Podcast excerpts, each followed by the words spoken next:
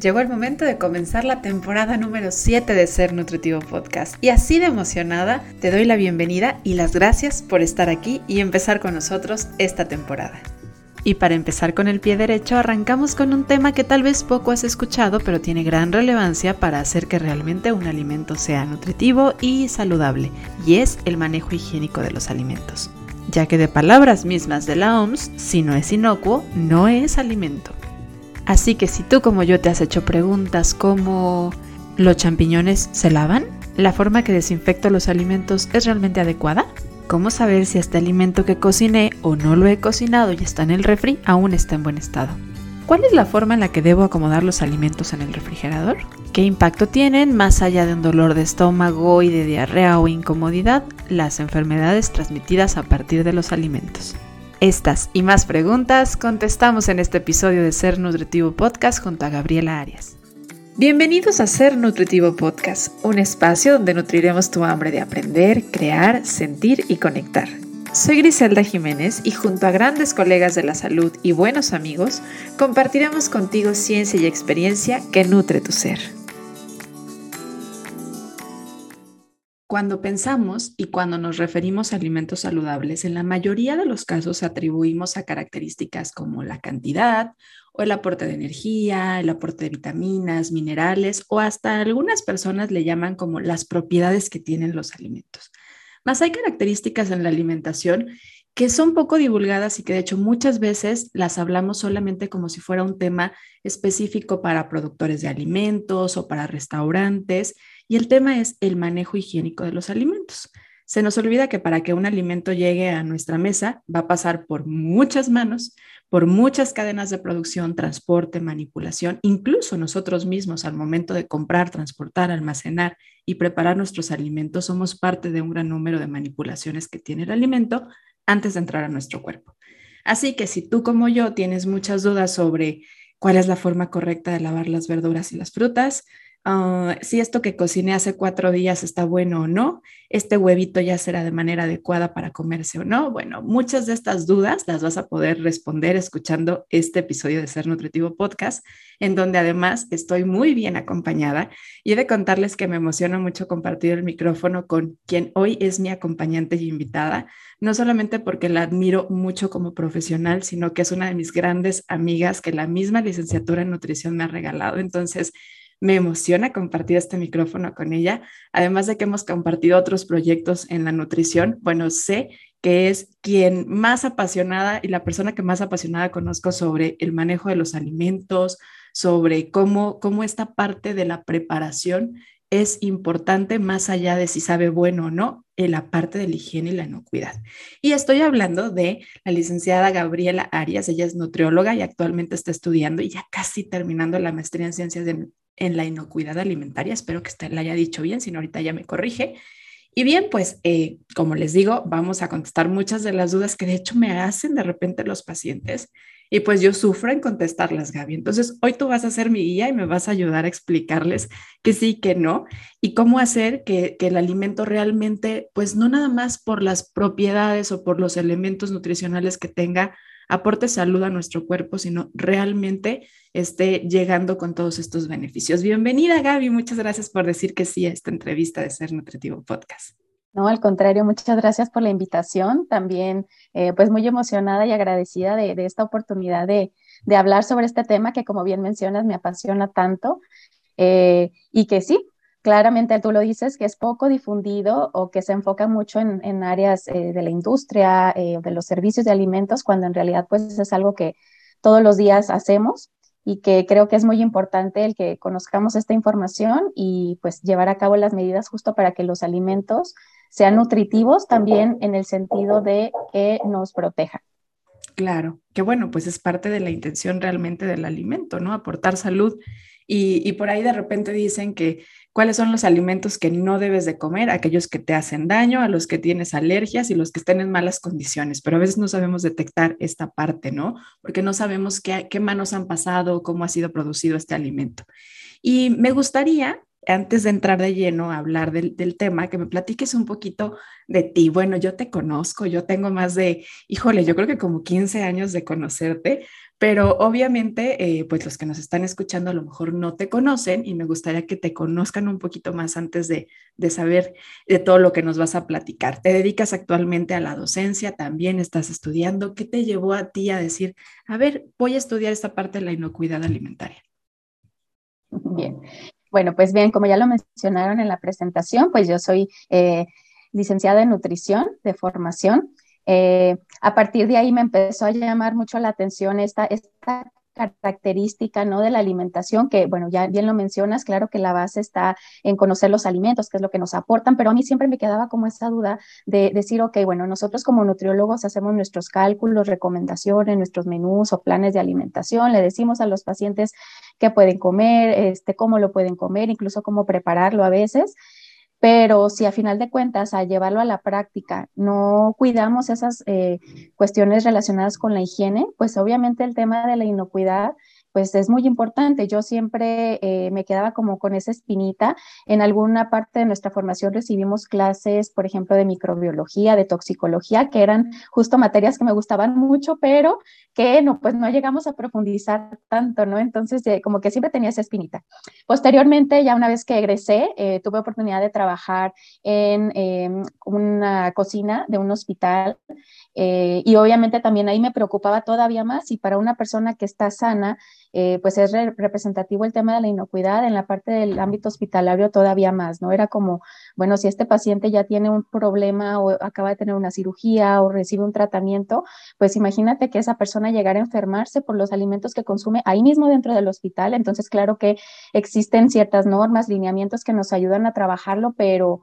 Eh, también notaba que las prácticas eh, que culturalmente o socialmente se llevan a cabo en nuestras familias o nuestras casas, pues no siempre están sustentadas en esta información, que a veces son malas prácticas y que incluso pueden comprometer la salud de las personas, aun cuando estén comiendo el mejor menú eh, nutritivamente hablando respecto a, como tú lo mencionabas, nutrientes, eh, mm, eh, proteínas, lípidos, hidratos, vitaminas y demás, si el alimento no está preparado, conservado, almacenado en las condiciones adecuadas, pues al final de cuentas va a causar más que un beneficio, un daño, ¿no?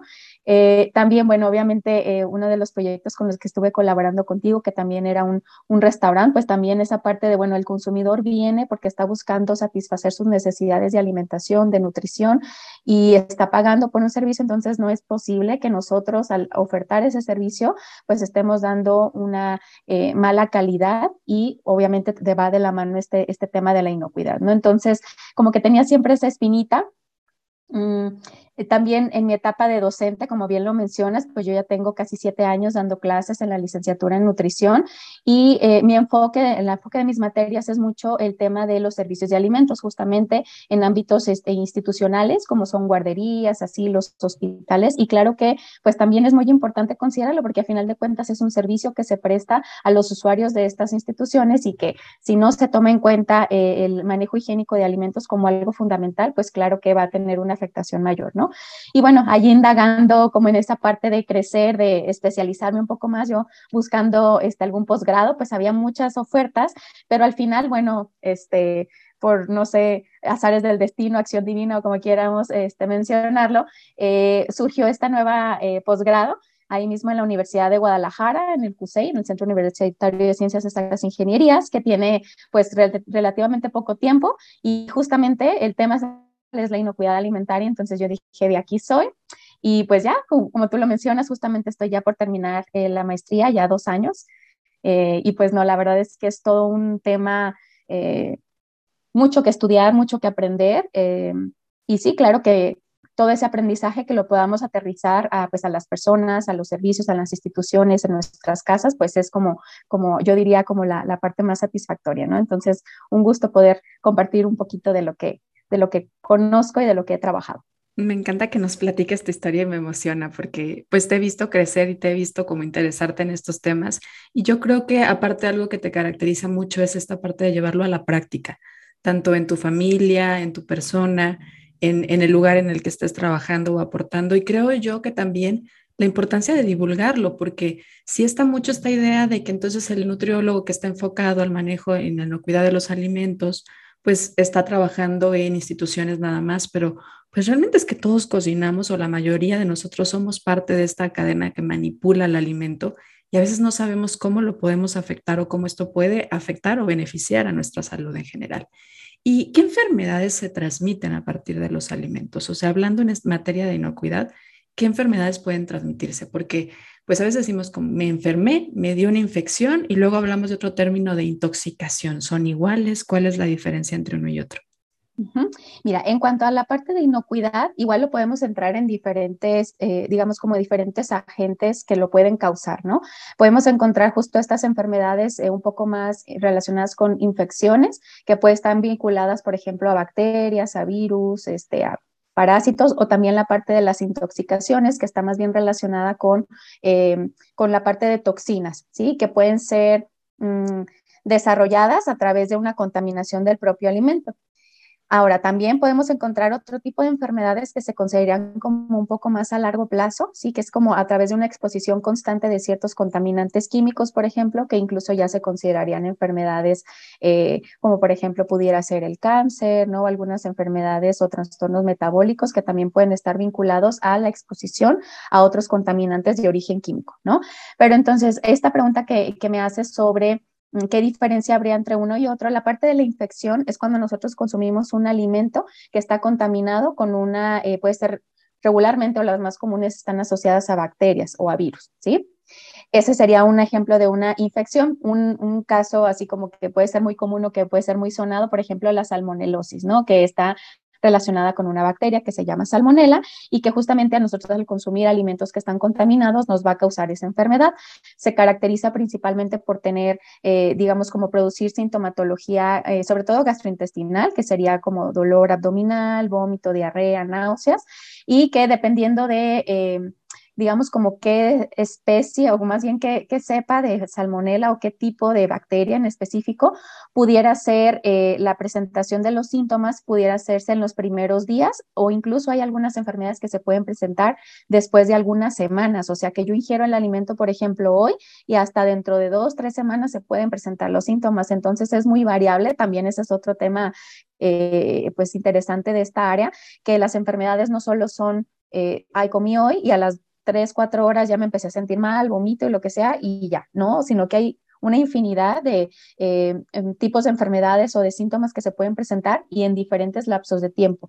Incluso eh, también se conoce que las complicaciones de estas enfermedades pueden eh, ocasionar otro tipo de, sintomatología, pues obviamente ya mucho más grave si no son tratadas a tiempo o detectadas, como pueden ser, por ejemplo, colitis hemorrágica, ¿no? O como otros, incluso relacionados con em, enfermedades cardiovasculares y demás. Entonces, la verdad es que sí es un tema bien interesante, ¿no? Incluso, por ejemplo, eh, me acuerdo mucho de ese, eh, la parte de la apendicitis, también se considera que puede ser una complicación de una infección transmitida por alimentos que no fue tratada o que se complicó a largo plazo, ¿no? Entonces, eh, revisando justo en, la parte de, de, mis materias, de mis clases, veíamos pues los niveles tan altos que hay de eh, apendicectomías en México y que de alguna manera yo me preguntaba, digo, pues, ¿por qué no pudiera estar asociado justo a enfermedad transmitida por alimentos más que por otras este, causas, ¿no? Entonces, sí, la verdad es que hay como esa, ese Ah, gama tan amplia de enfermedades, de síntomas y como te digo, eh, la manifestación que puede hacerse en los primeros días o incluso en semanas o a largo plazo si es que pudiera llegar a haber complicaciones. Eh, respecto a la parte de la intoxicación de los alimentos, se considera que una intoxicación puede ser cuando nosotros consumimos un alimento que está contaminado con una bacteria, por ejemplo, pero esa bacteria no es dañina para las personas. Sin embargo, esa bacteria puede producir la toxina en el alimento. Entonces, lo que nos causa daño es la toxina que la bacteria está produciendo en el alimento. Entonces, yo digamos que consumo un alimento que ya lleva una toxina, que obviamente no la vemos, no huele, no se ve, no la percibimos y al momento de ingerirlo nos causa daño.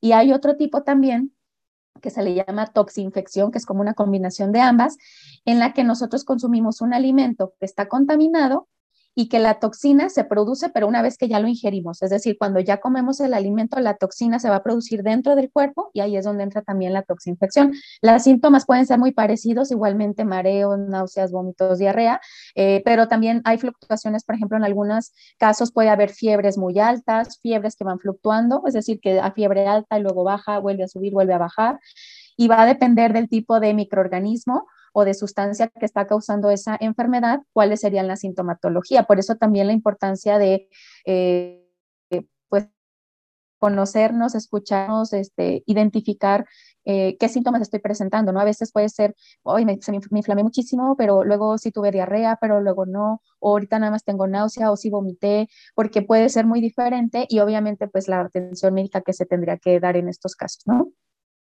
Bien interesante que puede ir mucho más allá de, medio me solté de la panza o me siento mal, ¿no? Y, que puede trascender no solamente en uno o dos días, sino a lo largo de, mucho tiempo en la, salud de una persona. Oye, pero ¿cómo llega esta contaminación? O sea, hablas de que está contaminado, pero ¿cómo llega? O sea, ¿qué, qué, qué hacemos mal que llegan estos bichitos o que se producen estas toxinas y qué tendríamos que evitar entonces? Y eh, bueno, aquí es también toda una, una, serie de etapas, como lo mencionabas en la presentación, que, que, es importante considerar, ¿no? Primero tendríamos que situarnos en ver, bueno, qué alimento es, porque también, pues, eh, los alimentos se producen de diferentes formas, de diferentes métodos, eh, vienen de diferentes lugares, entonces primero pensar qué alimentos son los que consumimos. Eh, cabe destacar que este tema de inocuidad aplica para cualquier esquema de alimentación, ¿no? Si sea que basado en plantas, este, em, cetogénico, este, vegetariano, ovo lácteo, dieta flexible, o sea, lo que comamos tiene que... Entonces, vamos pensando, en el caso de frutas, verduras, hortalizas, pues se producen en el campo, ¿no? Que pueden ser, por ejemplo, a través directamente en la tierra, pueden ser cultivados en un sustrato, que serían como otras eh, materias como fibra de coco en macetas y que ahí se, se, produzca, o que si se utiliza la hidroponía. Eh, hay una infinidad de métodos este, de producción, ¿no? Entonces, la contaminación de los alimentos puede darse desde esa primera de alimentos hasta la, ¿sí? Eh, hablando de la producción primaria de alimentos, que si nos enfocamos en el campo, pues se tendrían que aplicar eh, lo que se conoce como buenas prácticas eh, agrícolas es decir, eh, reducir el riesgo de contaminación a través de las prácticas en el campo, como es que eh, los cultivos estén protegidos de animales que puedan eh, introducirse en esos campos y que pudieran defecar, que pueden ser animales silvestres o animales domésticos que cuidan ahí el predio, el rancho, lo que sea. Em, el agua, obviamente, que se utiliza para hacer el riego, la aplicación de productos de sanidad vegetal, pues que esté limpia. obviamente, la, parte de... Mm, también que las aves pues no, no se introduzcan, que no haya fauna nociva, hablando, por ejemplo, de roedores, este, que, que pudieran también tener el contacto. Después, al momento de la cosecha, pues las personas que trabajan en el campo, que estén capacitados, que sepan que se tienen que lavar las manos, que haya instalaciones sanitarias para que puedan ir al baño este, en, el, en su turno y que no vaya a haber ese tipo de contaminación. Eh, que la parte, de todos los utensilios que se utilizan para el corte y recolección, ya sean canastos, este, cajas, cubetas, dependiendo del producto, eh, pues que también estén lavados, desinfectados, eh, los camiones o, o eh, vehículos que se utilicen para transportar, que también estén enfocados a, que se dediquen solo a esa actividad, que también se le lleve a cabo el lavado, desinfección. En la parte de este, los almacenes, sí, o el cooler, que en algunos casos así lo manejan, también, si ya se digan apenas vamos en la producción primaria, ya tenemos como muchas etapas, ¿no? Después está la parte del transporte para la comercialización. Si va a ser en un mercado local, en una central de abastos, en una tiendita, en el supermercado, ¿no? Que también se cuiden todas esas aparte sabemos que pues, no se tiene que poner en el suelo, que el almacén preferentemente debe estar refrigerado o a una temperatura adecuada hablando solamente de productos este, vegetales, ¿no? Si nos vamos a la parte de la producción de alimentos de origen animal, que son las granjas o ranchos donde tenemos, no sé, las aves, este, cerdos, res, etcétera, pues también las condiciones que sean las adecuadas, este, que no estén hacinados, se refiere a que no haya muchos animalitos en un solo espacio cerrado, sino que pues tengan como em, espacio suficiente, la parte de la alimentación, la limpieza, eh, en la cuestión, por ejemplo, de la leche que se obtiene de las vacas, pues que esté en condiciones adecuadas las ordeñadoras o si es a mano, los utensilios donde se coloca. O sea, a final de cuentas, todo hablando sobre eh, el ambiente, los utensilios, las personas que manipulan los alimentos o en este caso pues los animalitos, eh, pues ya hablando sobre todo también en la parte de los rastros, eh, pues a la hora del sacrificio. Em, eh, el trayecto, el traslado de esos mismos cárnicos que se pueda eh, tener la parte de la refrigeración a los centros donde se va a hacer la, venta, sean carnicerías, este, obradores o como se quiera mencionar. Después que ya tenemos ahora sí, eh, en el supermercado, tienda y demás, pues ahí también considerar que tiene que estar refrigerado, eh, pues los alimentos de origen animal sabemos que son perecederos, que no tienen una vida útil muy larga, entonces siempre debemos de cuidar que estén refrigerados, que la persona que manipula igualmente tenga condiciones higiénicas los utensilios, pues que se laven, se desinfecten eh, de manera periódica. Sabemos que pues a lo mejor en una carnicería no lo van a estar haciendo cada, cada que atienden a un cliente, ¿no? Pero sí que se haga de manera periódica. Em, y bueno, ya uno después que, ya obtuvo esa materia prima, pues después cuidar que el trayecto de cuando nosotros lo compramos a nuestra casa o al, negocio, eh, pues que no pase mucho tiempo también fuera de refrigeración, ¿no? Lo primerito es eh, darle eh, como prioridad a estos, a estos alimentos. De hecho, cuando nosotros vamos, por ejemplo, al supermercado, lo ideal es primero surtir todo lo que es este pues de limpieza, eh, latería o lo sea, lo que sea que vayan a comprar y hasta el último que tomemos lo que va refrigerado. ¿Por qué? Para evitar justamente que pase mucho tiempo. Hay quienes les gusta tener bolsas térmicas y llevarlas al súper y a través de eso conservar los alimentos mejor o incluso llevar su propia hielera eh, pues hay muchos métodos, ¿no? Pero la idea es que justamente una vez que nosotros ah, saquemos de refrigeración esos productos y los llevemos hasta nuestro refrigerador, no pase tanto tiempo eh, fuera de esas temperaturas de refrigeración. Y bueno, también cuando llegamos nosotros a nuestra casa, en qué utensilios los almacenamos, lavar, desinfectar, nuestro refri incluso hay que este, lavarlo, desinfectarlo. Eh, es toda una serie de etapas, ¿no? Una vez que tenemos el producto todavía sin preparar, pues también después tenemos que llevar a cabo eh, pues las actividades para preparar los alimentos, para cocinar, lavar, desinfectar, cocinar completamente, ¿sí? Entonces, bueno, estamos viendo que es toda una miles de etapas de pasos. Lo importante es como esta contaminación llega a través de utensilios, que puede ser, como ya mencionaba, desde donde se recolectan hasta nuestra casa, nuestros cuchillos. Eso sería como los utensilios. Las superficies, es decir, si yo tengo en mi, en mi cocina este, mi pretil o mi mesa o, em, eh, no sé, el refrigerador incluso, que también está en buenas condiciones. Otro medio de contaminación son las manos de las personas, desde quien está cosechando, quien acomoda en el súper este, para que esté bonito o en el mercado, que esté todo acomodadito. Nosotros mismos como consumidores al momento de... Eh, mm, almacenarlos cuando los sacamos del refrigerador para poder prepararlos e incluso antes de comer, si nuestras manos no están limpias y antes hicimos todo perfecto, pero las manos no están limpias antes de comer, al final de cuentas corremos el riesgo de tener una enfermedad transmitida por alimentos, ¿no? Y otra parte bien importante a mencionar eh, sería em, la contaminación cruzada, que se refiere a cuando nosotros tenemos un alimento que eh, ya está en condiciones para consumirla, por ejemplo, eh, frutas o verduras, ¿no? Ya lo lavamos, ya lo desinfectamos, ya lo tenemos ahí listo. Voy a, no sé, se me ocurrió ahorita el ejemplo, este, voy a hacer hamburguesas, ¿sí? De carne de res. Entonces yo ya tengo mi lechuga, mi jitomate, mi cebolla, lo que quiera que le voy a poner a mis hamburguesas, ya está listo, está partido.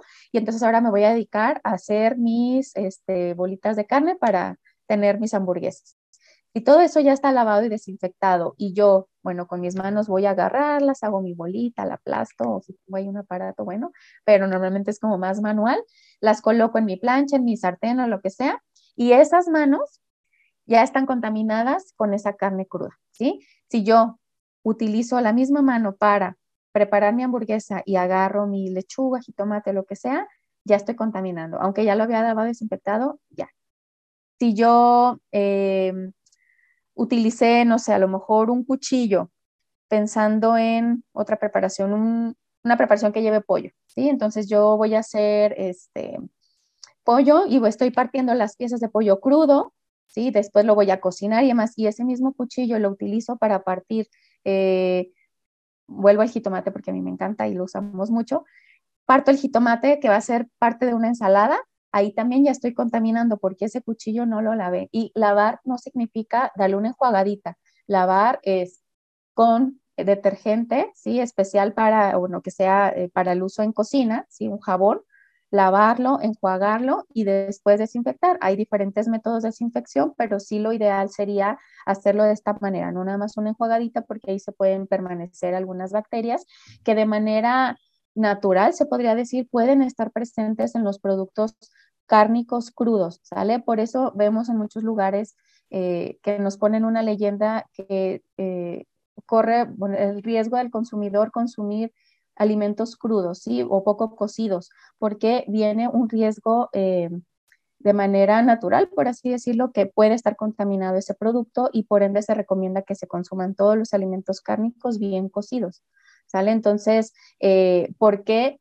Porque justamente se puede llevar a cabo eh, una, una infección si el alimento no está completamente cocido, porque el calor ayuda a eliminar o a matar esos este, microorganismos o esas bacterias que pueden estar presentes. Entonces, si no hay un método de cocción completa, podemos tener un riesgo. Yo sé que por cuestiones este, de preferencia o sensoriales, como sea, hay, quienes prefieren ciertos alimentos no tan cocidos o cocidos, entre comillas, con otros métodos, ¿no? Por ejemplo, con limón, pero realmente eso no asegura que estas bacterias pudieran estar eh, eliminadas de ese alimento. Entonces, esa sería como la forma en cómo se contamina. todo lo que toca el alimento, todo el proceso que nos platicaste, porque yo creo que muchas veces, sobre todo las personas que no tenemos esa cercanía al campo, a cómo se, se, se hace la producción de alimentos, o que hemos vivido siempre en ciudades, porque creo que muchas veces las personas que viven en, en los ranchos, en los pueblos, pues lo ven mucho más cercano pero nosotros de repente pensamos como que las verduras se dan en el súper y que la vaquita ahí pues nunca llegó, pero, pero ahí, hay como si ahí hubiera crecido y realmente es que no es así. O sea, hay mucho proceso detrás de y en todas estas etapas debe de haber ciertos cuidados porque se corre el riesgo de contaminación y por ende puede causar algunas afectaciones. Oye, y has mencionado varias veces la limpieza, la desinfección y el lavado. Entonces, creo que también a veces nos pasa que es como yo ahorita decías, ¿no? Una enjuagadita al cuchillo, ya no se ve el jitomate, entonces ya no hay nada. realmente, pues esto no se ve, ¿no? Los bichitos podemos no, no verlos y ahí están. Entonces, ¿cuál es la diferencia entre desinfección y el lavado?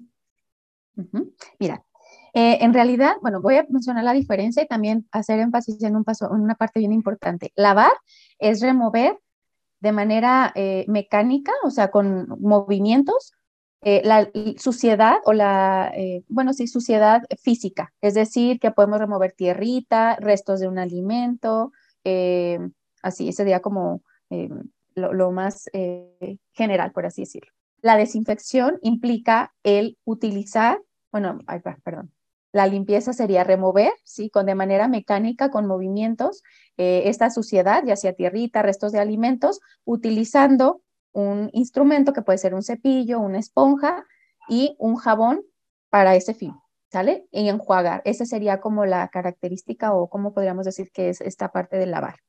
Después está desinfectar, que sería utilizar, puede ser una sustancia o una tecnología eh, para eliminar estos eh, microorganismos que pudieran estar presentes, ¿sale? Eh, ¿Por qué digo sustancia o tecnología? Porque en la parte de la desinfección cada vez la, investigación pues está desarrollando o descubriendo nuevos métodos para realizar, llevar a cabo la desinfección, que el término desinfección lo utilizamos mucho porque así es como coloquialmente lo conocemos, el término a lo mejor más adecuado sería descontaminación, porque estamos descontaminando un alimento, no lo estamos desinfectando porque el alimento no está infectado, ¿sí? Pero entiendo que es el término que utilizamos, entonces la desinfección, eh, como mencionaba, la ciencia está desarrollando eh, pues la investigación para crear nuevos eh, descontaminantes o métodos de descontaminación o desinfección que pueden ser, bueno, nosotros ya conocemos algunos que pueden ser, por ejemplo, como algunas sustancias derivadas del cloro, eh, pueden ser incluso otras como el agua oxigenada, como puede ser el, vinagre, algunos ácidos, eh, por ejemplo, el ácido cítrico, que ya en la actualidad nosotros vemos en el súper o en las tienditas, desinfectantes a base de este, semilla de toronja, ¿no? Que es como las más eh, las nuevas que existen, que están hechas a base de ácido láctico, digo, de ácido cítrico. También existen otras a base de ácido láctico, de ácido málico, que son ya de otros eh, elementos. Incluso se ha estado estudiando el, uso de los aceites esenciales como agentes de desinfectantes. Sin embargo, pues todavía no se llega como a un consenso en general en qué cantidades, qué aceite esencial sería el más adecuado. Esto hablando de sustancias. También mencionaba acerca de otras tecnologías, por ejemplo, el uso de ozono, eh, de irradiación eh, o algunas eh, otras como por ejemplo el ultrasonido, que son otras tecnologías y que justamente pues las personas que se dedican al área del desarrollo biotecnológico tecnológico, pues cada vez van viendo qué tan útil es y también para qué alimentos sí puede funcionar y qué otros no, ¿verdad? Entonces, queda claro que el lavado es remover físicamente y la desinfección o descontaminación sería eliminar estos otros agentes que pudieran estar presentes en los alimentos como las bacterias. Lo que sí quería hacer énfasis era que cuando nosotros hablamos de superficies, como hablé de utensilios, mesas, este, platos, tablas, cuchillos, incluso las manos, es importante que el proceso vaya de la mano, es decir, que llevemos a cabo las dos etapas. Primero el lavado y después la desinfección. No sirve de nada utilizar un desinfectante si antes nosotros no lavamos, porque la presencia de materia orgánica, hablando de tierrita o de restos de alimento, inhibe o digamos que va a eh, sí, pues va a, echar a perder, por así decirlo, la desinfección. No sirve de nada aplicar un desinfectante si antes no lavamos, ¿sale? Entonces siempre es importante primero lavar y después desinfectar para que pueda ser efectivo. Me, me, encanta que lo comentes porque hace poco, de hecho, en cocina, mi pareja y yo, Mario, tú lo conoces, platicábamos y me decía, oye, entonces si yo le pongo desinfectante a esta tierra, esta tierra ya está desinfectada, ¿no? Ya no hace nada, ¿no? O sea, para él era como, pues en este paso ya es una tierra inocua, no pasa nada. Entonces le voy a poner este audio para que le quede claro que no, que sí tiene que hacer el quitar la tierrita, el lavar. Oye, y, no sé, creo que esto en particular a mí me sucedió y a muchas personas que conozco tras el tema de la pandemia, que llegábamos y es como a lavar todo, a desinfectar todo. ¿Es adecuado que lleguemos en el momento, cuando entra el alimento a nuestra casa, lavarlo? O, puede afectar un poco a las propiedades, digamos, como organolépticas del alimento y a su protección también como tal en inocuidad. Es decir, lavar los limones luego, luego, aunque no los vaya a consumir, podría ser bueno o podría ser contraproducente. Sí, mira, justo este es un tema bien polémico en esta área porque por un lado tenemos el, el, aspecto de la calidad, hablando de calidad, justamente estas propiedades organolépticas, ¿no? Que se vea bien, que se conserve, que no se empiece a, reblandecer, que no empiece a, justamente a perder su vida de, útil, ¿no? Su vida de anaquel. Es decir, que a lo mejor los jitomates empiezan a hacerse un poquito más aguaditos o las frutas, ¿no?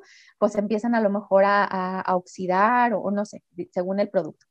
Entonces, si yo voy eh, pensando en la parte de inocuidad, yo, por ejemplo, eh, y voy a almacenar mis alimentos en los, en los eh, cajones de mi refrigerador y los voy a almacenar a, granel, por así decirlo, o sea, sueltos. Sí recomiendo que se haga justo la limpieza, la desinfección primero del refrigerador antes de colocar la materia prima o los productos o ingredientes que compramos, llevar a cabo el lavado y la desinfección y después almacenarlo. Ahí lo que estamos haciendo, bueno, es que el alimento, pues a lo mejor ya retiramos toda esa materia, este, suciedad o tierrita que pudieran llegar a traer que viene pues del campo y además pues ya desinfectamos. Entonces nosotros si vamos a, a, a utilizarlo, por ejemplo, para alguna cocción, no sé, para algún alimento que va, este, cocinado, a lo mejor yo lo puedo sacar directamente, partirlo, trocearlo, como lo vaya a hacer, para hacer a lo mejor una sopita o algún guisado, no sé. Esa sería como la idea. Sin embargo, es cierto que hay algunos alimentos que al exponerlos a la humedad, a través del lavado y la desinfección, pueden perder esas propiedades organolépticas. ¿Por qué? Porque pueden empezar justamente a perder esa, esa eh, turgencia, que sería como que estén como maduros, por decirlo, como eh, en el estado en que nos gusta, y que a través del paso de los días sí puedan eh, evidenciar esa, ese cambio, ¿no? Entonces ahí yo creo que es mucho valorar qué productos eh, son los que habitualmente compro o los que eh, planeé para mi semana o para mis menús y qué tanta durabilidad tienen. O a lo mejor darle prioridad a consumirlos primero, los que sí pueden tener ese problemita. Por ejemplo, el caso de los, eh, de los hongos, ¿no? Que eso sí, de verdad, casi casi en el día los tenemos que consumir porque si no, luego ya se van haciendo no, no tan agradables. Otra cosa, cuando nosotros hacemos el lavado, no solamente estamos eliminando las posibles bacterias que nos pueden causar daño, sino las propias bacterias que tienen los, los alimentos, eh, digamos, de manera natural y que no nos causan daño. Eh, por ejemplo, en el caso de em, algunos, um, o el desarrollo de algunos hongos, entonces también pudiéramos ayudar a que ese alimento pueda permanecer eh, en mejores condiciones durante más tiempo, ¿no? Pero eso sí tiene que ver con qué alimento en específico y eh, estudiar o observar em, qué cambios son los que tienen si yo lo lavo, lo desinfecto. Yo la verdad es que la recomendación es que sí lo hagan, no importa si lo hacen cuando recién compran las cosas o si lo almacenan así, considerando que puede también estar contaminado el alimento y después se lava y se desinfecta cuando se vaya a utilizar. Entonces, ahí es mucho más bien valorar este, qué alimentos son y cuánto tiempo nos pueden durar. Y, voy a poner, a lo mejor algunas personas van a preguntar algo muy similar, o estarían preguntando si tuvieran la posibilidad de tenerte enfrente. Oye, entonces ahorita que hablaste de los hongos, yo me voy a los champiñones, que es el que más compro. Si se lavan, si se tienen que lavar, porque hay quienes dicen es que pues son como esponjitas, ¿no? Tienen la capacidad de absorber, entonces se lavan, solo se les quita la tierrita, hay quienes dicen se pelan, está bien difícil, pero a ver, tú dime cuál es la forma correcta con los champiñones. Sí, mira, aquí eh, eh, con los champiñones y en general con todos los alimentos, pero sí en específico estos, la realidad es que nosotros no sabemos cómo los producen. Nosotros no estamos en el campo y no sabemos eh, cuál es el método que utilizan, quién los cosecha, cómo los transportan, etc. ¿Sabías que ahora Spotify te permite calificar tus podcasts favoritos? Si estamos dentro de tu lista, califícanos con 5 estrellas. Esto nos ayuda a posicionarnos de mejor manera en Spotify y lograr crecer nuestra comunidad. ¿Cómo hacerlo? Ingresa al perfil de Ser Nutritivo Podcast en Spotify. A un lado de la campanita encontrarás tres puntos en vertical seguido del texto que dice calificar este programa. Califícanos y ayúdanos a crecer. Ahora sí, regresamos al episodio. En general, la mayoría de las, de eh, hongos eh, están pegados a la tierra. Entonces, eh, hablando sobre los riesgos de contaminación, pues ya hablábamos acerca de que puede haber contaminación en el campo, ¿no? Entonces, lo, ideal es sí primero hacer una, una limpieza, ¿sí? Ahora la ventaja, ahorita es justo lo que quería mencionar, sí a realizar una limpieza y quienes, eh, algunos em, mencionan que se puede hacer con un paño húmedo, ¿no? Retirar como la parte de la suciedad externa o pelarlos, como lo mencionabas, que sí es difícil y que a veces se te va una parte importante del champiñón para aprovecharlo. Y en la actualidad existen estos desinfectantes que no necesitas sumergir el alimento en agua, sino que son de eh, rociarlos y ya no necesitas enjuagar. ¿sí? Sobre todo estos nuevos a base de ácido cítrico, que ya tienes tu alimento, que ya no tienes esa tierrita, eh, y tú puedes rociar el, el, producto si, hay, si es necesario eh, que esté en una eh, bandeja o en algún contenedor que esté amplio, porque la idea es que el desinfectante pueda tocar toda la superficie del producto. Se deja reposar, algunos este, son 10 o 15 minutos y ya no necesitamos enjuagar. No es dañino porque está hecho a base, a base de ácidos orgánicos, como a lo mejor se pensaba con el cloro, que pues sí, definitivamente si utilizas ese tipo de productos sí se tiene que enjuagar después con agua, con agua este, purificada, pero en este caso de este ejemplo de los eh, hongos, se pudiera utilizar ese método, así no remojaríamos tanto el champiñón, porque sí, como dices tú, es como una esponjita, absorben mucha agua y después ya cuando nosotros los queremos utilizar o si los almacenamos, a lo mejor al segundo día, tercer día ya este, empiezan a cambiar las propiedades, incluso empiezan a oler diferente, a verse diferente, ya ni siquiera son tan apetecibles. Otra cosa importante es que si yo los champiñones los voy a utilizar en una preparación caliente, pues obviamente va a reducir el riesgo. Si me los quiero comer en una ensalada fresca, crudos, entonces sí tengo que tener ese cuidado de hacer la limpieza, la desinfección eh, eh, y comerlos a lo mejor dentro de los primeros días para que no se nos vayan a hacer feos. Y por ejemplo, eh, pensando en el aguacate, el aguacate es uno de esos que yo dije, yo no puedo estar lavando los aguacates porque se me echan a perder bien rápido, ¿no? Pero también dice uno, ay, pues nada más le voy a cortar y me voy a comer lo de adentro. ¿Es adecuado o sí habría que lavar la cascarita del, del aguacate? Sí, en, en, general todos los productos que tienen una cáscara que no nos comemos sí se tiene que lavar y desinfectar desinfectar. ¿Por qué? Sino lo que hacemos nosotros, bueno, tenemos el producto y al momento de pasar el cuchillo, lo que hacemos es que llevamos la contaminación de afuera hacia adentro. ¿Sale? Entonces, eh, a lo mejor, bueno, dicen, eh, eh, normalmente nosotros cuando vamos a comprar al súper compramos aguacates o las frutas que están en buen estado, que la cáscara pues no está. Bueno, ya los manoseamos, ya les revisamos, ¿no? O sea, exacto, por manos habrá pasado. exacto, si por sí puede venir contaminado del campo, Ojo, no estoy asegurando que todos los aguacates o que todas las frutas y verduras están contaminadas, no, no necesariamente. Si llevan buenas prácticas, a lo mejor te lo puedes comer así, no te pasa nada, pero no sabemos, repito, no sabemos, no tenemos el registro de dónde se produjo, si se hicieron análisis o no, este, si tienen certificación o no. O sea, hay muchos aspectos a considerar, por eso nosotros como consumidores debemos de tener esas precauciones. Entonces, en general, sí, todos los productos que llevan cáscara que no se come, eh, sandías, piñas, este melón, aguacates, hay que lavar y desinfectar. Y justamente algunos de estos productos que mencioné han sido tema eh, en Estados Unidos, que han sido eh, pues rechazados, ¿sí? Para exportarlos hacia allá justo por esta contaminación, porque se han presentado casos de personas enfermas por productos contaminados, ¿sí? Eh, cada vez más pues los gobiernos se toman esa responsabilidad que tienen de verificar que los productores sí cumplan con estos criterios de evitar la contaminación en los campos y bueno, a lo mejor ya pudiera haber un poco más de confianza, pero hasta que no lleguemos a ese punto que realmente esté como estandarizado, que todos los productores estén eh, capacitados, sean conscientes y demás, y que sí lo lleven a cabo, pues nosotros como consumidores tendríamos que tomar esas precauciones. Fíjate que me llama la atención porque tengo eh, en particular algunos pacientes que viven en Alemania. Hace poco uno de, una pareja de ellos se fue a vivir apenas a Alemania y me decía, es que no encuentro para desinfectar las verduras y las frutas.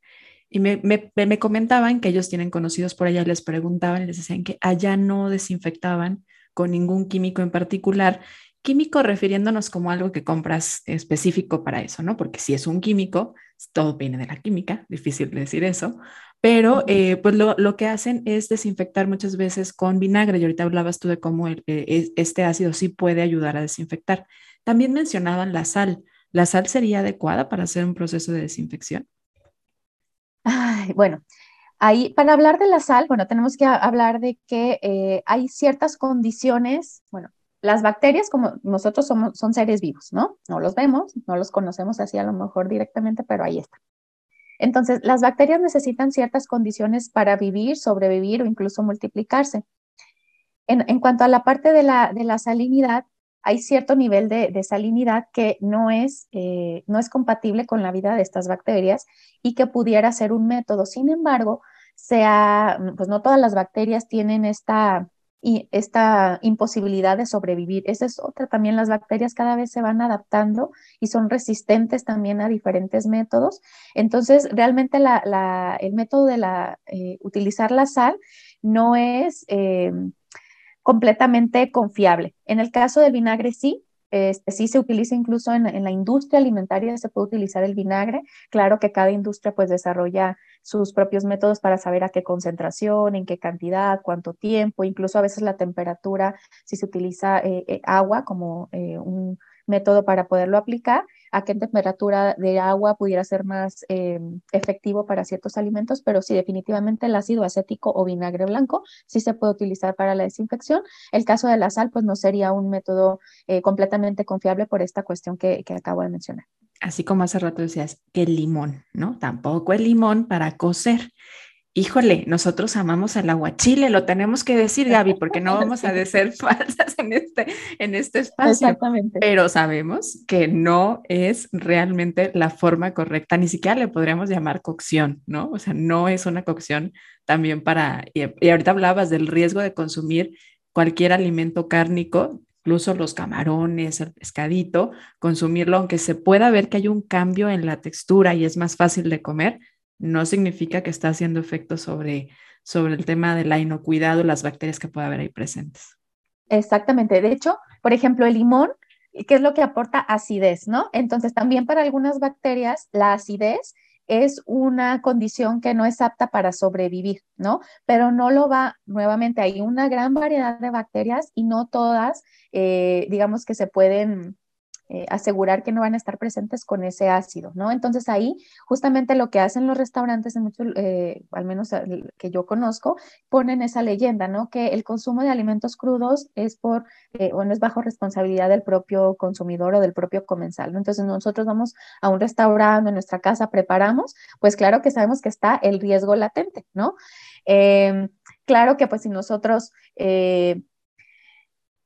tomamos en cuenta el proveedor y de dónde viene y demás, pues puede de alguna manera reducir, pero no es eh, al 100% el evitar esta, este posible riesgo de, de una enfermedad, ¿no? Oye, hace rato decías de lavar el refrigerador antes de poner. Ya me vi yo cada semana lavando el refri, oye, yo no hago eso, voy a estar sacando mis trampitas al sol en este episodio, pero entonces, ¿cómo cuidando esta parte del refri, que es parte del almacenamiento de muchos alimentos y particularmente de alimentos? Pues que en su mayoría son muy sensibles, ¿no? Nosotros los ponemos a lo mejor allá afuera en la alacena. ¿Qué hacer con el refri? ahorita hablabas de sí limpiarlo, sí lavarlo, sí desinfectarlo y ya vimos la diferencia, ¿no? Y, pero también el acomodo tiene su chiste, no, no, no nomás es todo en el mismo cajón, ¿no? Sí, claro. Y bueno, ahí eh, en, nuestra casa, pues a lo mejor se, no es tan fácil porque no tenemos como en los restaurantes que pueden tener como varias unidades, ¿no? En nuestra casa finalmente tenemos eh, el refrigerador y ya. También otra cosa, ah, va cambiando incluso las tendencias. Ahora los refrigeradores tienen el acomodo un poquito diferente en cuanto a los, eh, las gavetas, los cajones y demás. Pero bueno, lo, lo, principal, lo principal, perdón, sería considerar que no exista el contacto entre los alimentos que son crudos, hablando de las carnes, con los alimentos que están listos para consumir. Eso sería como lo más básico, ¿sí? Entonces, si hablamos de un refrigerador este, eh, promedio, por así decirlo, porque yo sé que existen muchos modelos, lo que tendríamos que considerar eh, para almacenar en la, parte alta, si serían como todos estos alimentos que están listos para consumo, como puede ser alguna sobra que haya quedado de algún alimento, no sé, puede ser este, algún arroz, un puré, ensaladas, algo así, tiene que ir en las partes eh, superiores, a lo mejor en los dos primeros este, gavetas, ¿no? En la parte inferior hasta abajo es donde tendríamos que considerar el poner todos esos alimentos, carnes crudas o pescados crudos o camarones y demás. Y siempre, siempre, siempre, esa es como una, práctica que yo eh, considero, si yo compro y me lo dan en una bolsa, sí, por ejemplo, la carne, si vas a la carnicería, pues a veces te la dan en una bolsa, siempre poner debajo de esa bolsa una charola, un plato, un algo, porque en ocasiones eh, puede incluso, aunque la bolsa esté intacta, a veces puede empezar a, caer como un goteo, una filtración, entonces ahí lo podemos contener en ese, en ese eh, utensilio y ya posteriormente cuando lo llevemos a, cocinar y demás, bueno, obviamente lavar y desinfectar correctamente ese plato, ¿no? Eh, o charola o bandeja donde esté.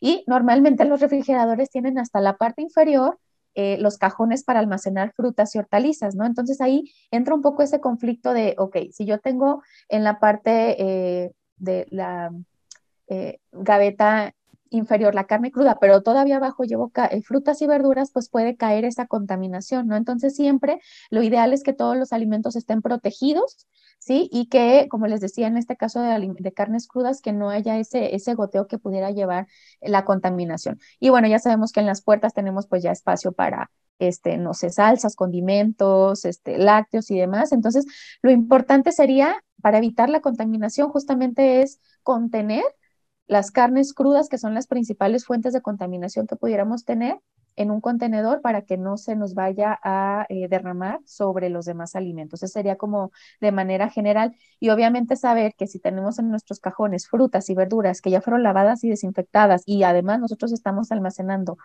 ah, alimentos eh, crudos, carnes crudas, pues a lo mejor sí tendríamos que volver a llevar a cabo ese procedimiento porque no sabemos si pudiera haber una contaminación. Perfecto.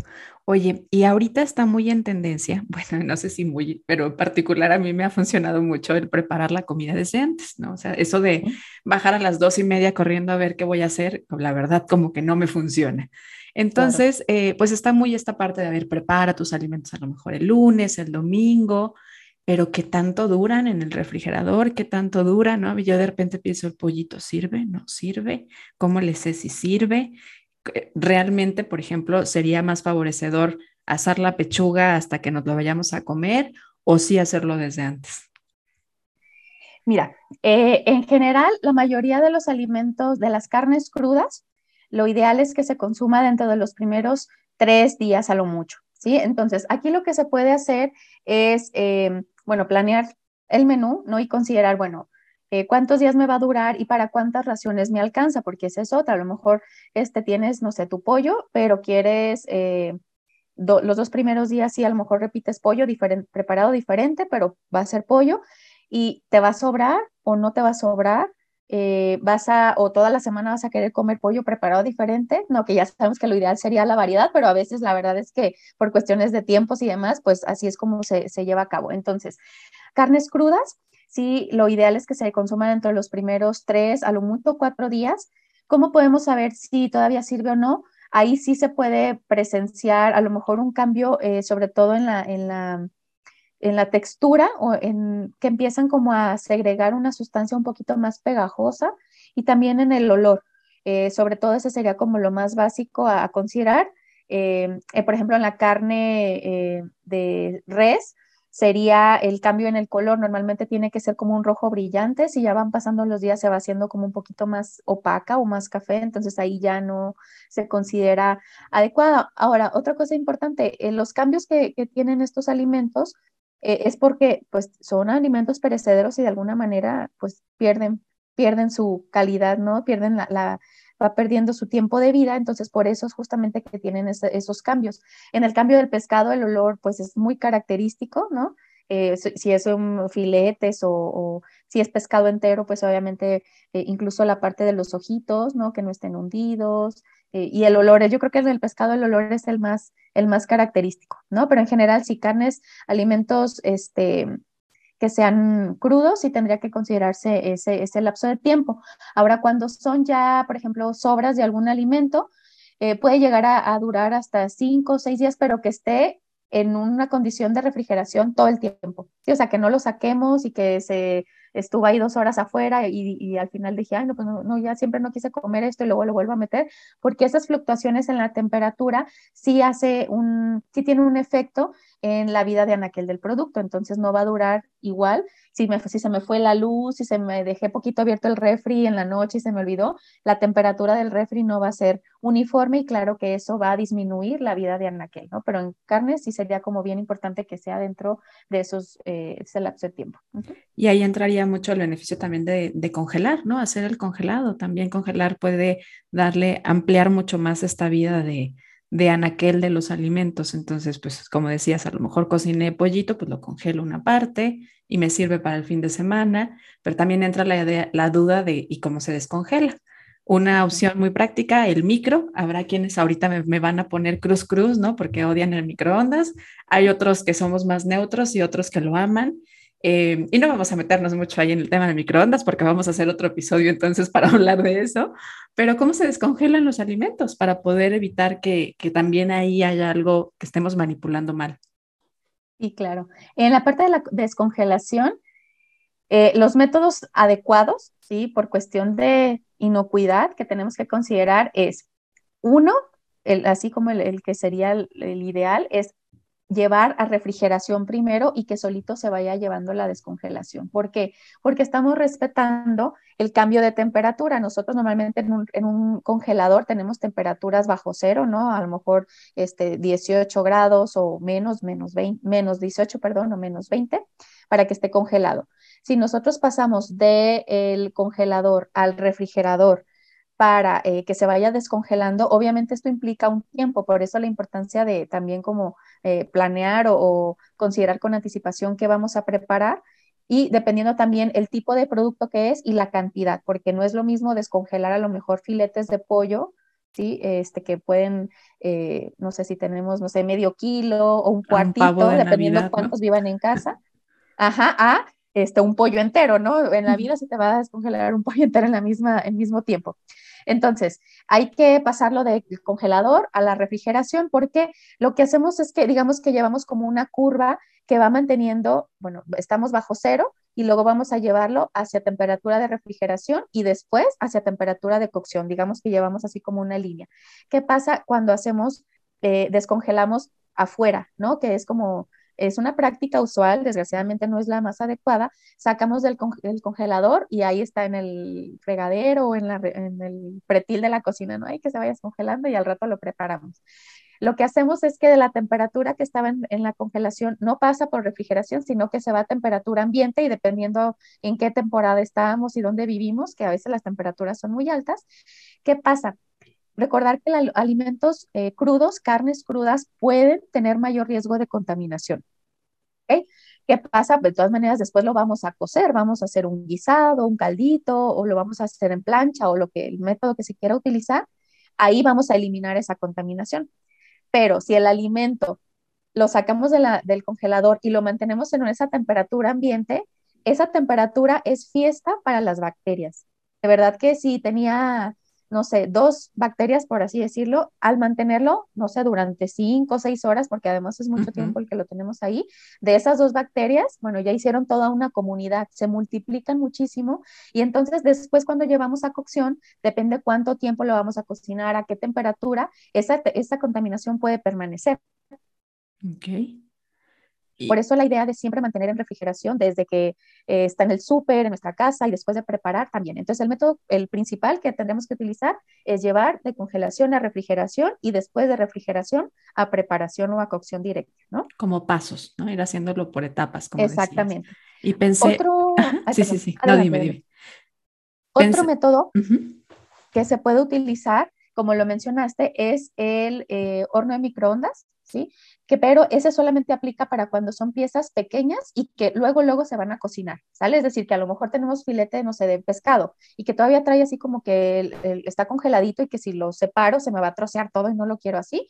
Entonces, se pueden meter unos segundos al, al micro y después se va a llevar directo a la cocción, ya sea a la plancha o nuevamente según el método que se decida utilizar o también directo a cocción, es decir, de estar congelado a cocción. Sin embargo, también va a depender qué alimento. Si yo quiero llevar a cocción un, este, no sé, voy a pensar en un corte súper grande, eh, no sé, un, un New York o un ribeye o no sé, o sea, que son cortes gruesos y muy grandotes, pues lo llevamos directo a cocción. Lo más seguro es que la parte interna de ese filete no se va a cocinar, igual que un pollo. Aunque lo metamos a una olla con suficiente agua y que vaya a hervir, el centro de ese alimento no va a llegar a la temperatura y una de dos, o me queda semicrudo mi, mi, mi producto, o fuera ya está seco, seco, ¿no? También. Exactamente, sí, sí, sí. Entonces, eh, sí, sería lo, lo, adecuado. El de directa cocción solo aplica para filetes muy delgaditos y que se van a consumir de manera este, en el momento, ¿no?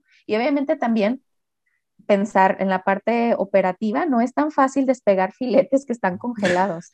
Ah, entonces, pues tampoco es como lo ideal. El, así como el estándar de oro sería la refrigeración. Estaba pensando ahorita que, que, decías de que vamos y ponemos ahí el pollo para que se descongele y luego lo ponemos en donde lavamos los trastes y donde también lavamos las verduras.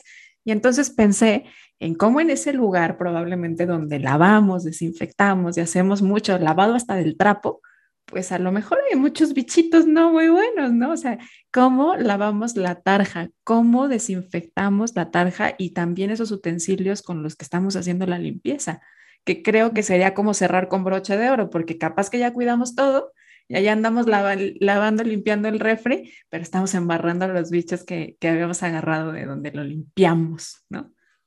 Sí, y fíjate qué bueno que, lo, que lo preguntas una cosa bien importante, lo primero sería eh, tener diferentes utensilios de limpieza para cada área, ¿no? Si yo, por ejemplo, voy a lavar, desinfectar frutas y, verduras, puedo tener un cepillito, pero que solo sea para eso. Voy a tener a lo mejor otro que es el, que es para los trastes eh, y otro para las eh, tarjas o superficies, mesa de trabajo o pretilo, como sea que, tengamos en nuestra casa, y otro para el refrigerador. Eso sería como lo primero, ¿no? Para no mezclar. En cuanto a los utensilios y la tarja, lo correcto sería, si yo, por ejemplo, tengo un, bowl en donde tuve a lo mejor marinando algún producto, este, camarones o pollo, lo que sea, simplemente que tuvo esos jugos o esos, esos eh, lixiviados que salen de, esos, de, esos productos, en cuanto ya voy a cocinar, no sé, voy a pasar a mi sartén, eh, los camarones que voy a hacer, ese bowl lo que tengo que hacer es lavarlo de ya, no empezarle a poner ahí las cucharas y los demás platitos y los vasos, no. Ese bowl se tiene que lavar en ese momento. ¿Sí? se va a retirar primero la materia orgánica que tiene ahí, o sea, todos esos juguitos que quedaron los voy a, a Lo limpiamos, que ya quedamos que eso es limpiar. Exacto, voy a retirar, eh, antes de ponerle la esponja, le voy a hacer una enjuagada para eliminar lo que haya quedado de, residuos de ese mismo líquido, lo tiro. Ahora sí, ya que ese utensilio visiblemente no tiene este, eh, sangrita o, no sé, de esos mismos... Em, eh, productos con los que marinamos. Ahora sí, utilizo mi esponja de utensilios, le voy a dar una tallada por afuera, por adentro y voy a enjuagar. Yo lo que recomiendo es que esa, en esa etapa se haga con agua caliente, ¿sí? Em, lo más caliente que se pueda, que se enjuague eh, y posteriormente utilizamos un desinfectante. Aquí puede aplicar este que yo les digo, estos nuevos que son este, aplicados con un aspersor y que ya no necesitan enjuagarse. Sí, se aplica por dentro por fuera y lo dejamos ahí donde tenemos todos nuestros trastes y ya. Mientras, ya que hicimos eso, y antes de poner cualquier otro, otro este, utensilio en la tarja, sobre todo las cucharas, a mí esas son las que me estresan mucho, es esa tarja nuevamente, igual enjuagarla, darle su, una eh, lavada con nuestra esponja, enjuagarla y posteriormente aplicar el desinfectante. Y ya después le pondremos eh, los vasos, las cucharas, los platos o todo otra serie de este, utensilios, el vaso, la licuadora y demás que utilicemos para preparar. Eso sobre todo porque si no, ¿qué pasa? Estamos diseminando o distribuyendo la contaminación, ¿sí? Algo que pudiéramos haberlo hecho así a pequeña escala y contenerlo en ese momento, ya empiezo yo, ay, bueno, este bol ya no lo necesito, lo pongo acá a un lado de la estufa, donde aparte luego estoy, este, voy a hacer una ensalada y ahí tengo los jitomates. Luego hacemos una montaña así, ¿no? De todo lo que usamos. Exactamente.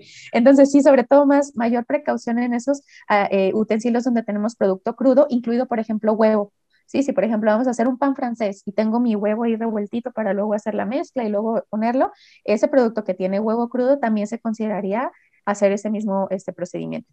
Ya los utensilios que utilizamos para comer, por ejemplo, que ya nos servimos la ensalada, el platillo preparado, la sopita o lo que sea, obviamente eso ya se pueden colocar en la tarja y una vez que ya pasó el tiempo de desinfección, hacer lavado y completamente como, normalmente lo hacemos, ¿no? Eso sería como que lo, lo, ideal, pero sobre todo en estos productos que pudieran ser más eh, potencialmente eh, peligrosos en cuanto a la contaminación, sí hacer como esa etapa eh, importante.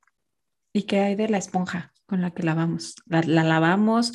¿Le echamos cloro? ¿El cloro sí, el cloro no? Porque nos has hablado de este como spray, que yo ya voy a ir buscando por dónde lo encuentro, porque ya me se me hizo maravilloso, pero pues muchas veces está esta parte de la idea del cloro, ¿no? Y hasta entras a las cocinas y huelen a cloro, que ya no sabes si huele a baño o a cocina, pero entonces, eh, si, si aplica, ¿sería útil en algunos casos utilizar cloro? Sí, sí. De hecho, el cloro, por ejemplo, es, es uno de los desinfectantes eh, que se utiliza pues a gran escala, no, no en cantidades, sino que en muchos lugares lo utilizan. Eh, sin embargo, eh, bueno, sabemos que el cloro pues también es una sustancia química, aunque ya hace ratito decías que química implica muchas cosas, ¿no? Pero es una sustancia eh, sintetizada, se podría decir química, que se utiliza para llevar a cabo estas actividades de desinfección. Es muy efectivo, es económico también, es importante decirlo. Las cantidades que se necesitan para eh, llevar a cabo estas eh, acciones de desinfección son, es muy poquito, o sea, es realmente rendidor, por así decirlo. Sin embargo, al ser una sustancia química, incluso en las instrucciones de los proveedores dice que pasado el tiempo se tiene que enjuagar, ¿sí? Cada vez, eh, bueno, conforme van saliendo más, más información de la investigación, eh, se ha empezado a dejar de utilizar, sobre todo para el ámbito de la alimentación. Si para alimentos no es el más recomendable, existen otras opciones que pudieran tener menos eh, eh, riesgo o efectos adversos, por, decirlo de alguna manera, pero sí se puede utilizar sobre todo como por ejemplo ahora que dices que para superficies que no tienen contacto con los alimentos y a lo mejor, este, no sé, si vas a hacer lavado de las paredes, el piso, sí, eso sí se pudiera utilizar. Para la cuestión de la esponja, también se pueden utilizar otros desinfectantes, ¿no? Incluso el, vinagre pudiera ser una, buena opción. Eh, por ahí una, de mis profesoras de la maestría nos daba esa, información, ¿no? Que se puede utilizar una eh, solución de eh, em, vinagre con agua, ¿sí? Agua caliente, sumergir ahí la, la, esponja y dejarla eh, por lo menos 20 minutos y posteriormente ya se puede seguir utilizando. ¿sí? Esto sería en el caso de las esponjas para lavar este, los trastes y demás. Lo correcto sería tener esponjas para cada uso, como lo mencioné previamente. Y claro, también considerar cuando la esponja pues ya no está en condiciones, pues ya no, este, hacer un cambio, ¿no? Eso sería como lo, lo adecuado. Gaby, pues creo que acabamos de hacer el episodio Ser Nutritivo más largo que hemos tenido, pero es que la verdad yo me podría seguir preguntándote cosas. Creo que ahora en mi etapa de, de ama de casa te, te, necesito unas clases de cómo hacer aquí en la cocina ese, ese cuidado, ese manejo higiénico de los alimentos. Pero eh, pues sabes que hacemos tres preguntas a nuestros invitados, entonces vamos a ir cerrando este episodio y lo hacemos con estas tres. O sea, nosotros creemos que la nutrición es más que solamente comer bien y hoy vimos que también comer con este higiene o, o, manejando de manera adecuada los alimentos, pero también creemos que es nutrir la parte física, la parte mental, la parte espiritual y nos gusta saber cómo le hacen nuestros invitados para nutrir estos tres aspectos. ¿Cómo le haces, Gaby? ¿Cómo te gusta nutrir a ti tu cuerpo? Bueno, eh, a mí me gusta nutrir eh, mi cuerpo desde la, parte física, eligiendo eh, pues los alimentos, las actividades incluso que, que me llenan, ¿no? Es, esta, justamente el, el, poder platicar sobre este tema, el compartirlo con otras personas, el convivir, no sé, con, la, con mi familia, con mis alumnos, que la verdad es un, área que, que, me gusta mucho, eh, elegir los alimentos que, que, satisfacen esas necesidades, ¿no? Escuchar mi cuerpo también, me gusta mucho eh, estar eh, presente, sentir pues las señales que me envía, ¿no? me permito también vivir las emociones cuando llegan, ¿no? Que sabemos que por algo están ahí.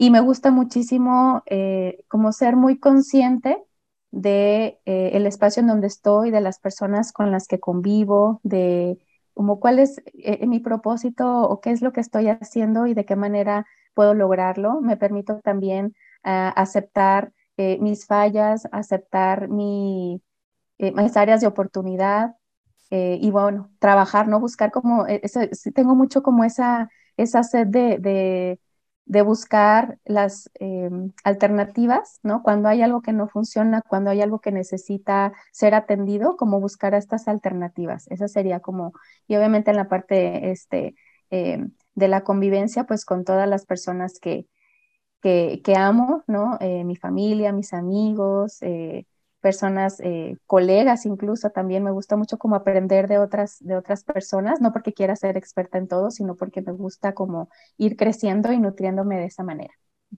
Así es ella. ¿Ya ven por qué es mi amiga? Sí, les digo que es un ser muy nutritivo, porque a ella se nutrió toda. Si se fijan, ya se nutrió física, ya se nutrió mental y espiritualmente. Lo conjuga todo el tiempo.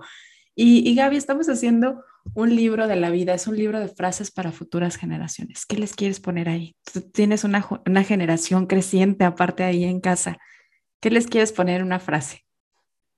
La frase que les quisiera poner en el libro de la vida es, escucha tu alma y cumple tus sueños. Ay, qué bonito. Pues feliz de haber compartido contigo este episodio, Gaby. Muchísimas gracias por, por decir que sí, por, por enseñarnos, por contárnoslo de una manera tan sencilla, por hacernos ver que un tema que, que a veces vemos como muy lejano a nosotros sí nos corresponde, sí es parte de, de una información que necesitamos de manera colectiva tener y además pasar de generación a generación para realmente estar cuidando nuestra salud a partir de, del alimento, obtener el mayor beneficio posible, entendiendo que pues es un todo, ¿no? Y que, que el mismo alimento nos, nos une a otras personas que lo están produciendo, que lo están manipulando, pero tenemos que cuidar que esto nos beneficie también a nosotros. Gaby, feliz, algo que quieras agregar.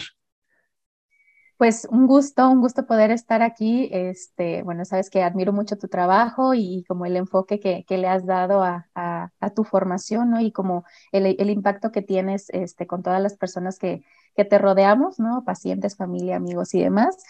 Y pues nada, eh, recordarles que, eh, bueno, me gusta mucho esta frase de la Organización Mundial de la Salud que dice que si no es inocuo, no es alimento. Entonces no es algo a tomar a la ligera, si es algo que eh, es importante conocerlo y como dices tú, difundirlo. No, no es el hilo negro no es nada extraño, es algo que hacemos todos los días, varias veces al día, entonces, ¿por qué no eh, tomarlo en cuenta y, y, aplicar estas medidas justamente para cuidar nuestra salud, ¿no? que no sea una afección de corto, mediano o incluso largo plazo? Muchas gracias, Gaby. Y a ti que nos escuchaste, muchas gracias por ser parte de Ser Nutritivo Podcast. Recuerda que encuentras un episodio cada jueves, así que nos escuchamos la próxima semana. Gracias.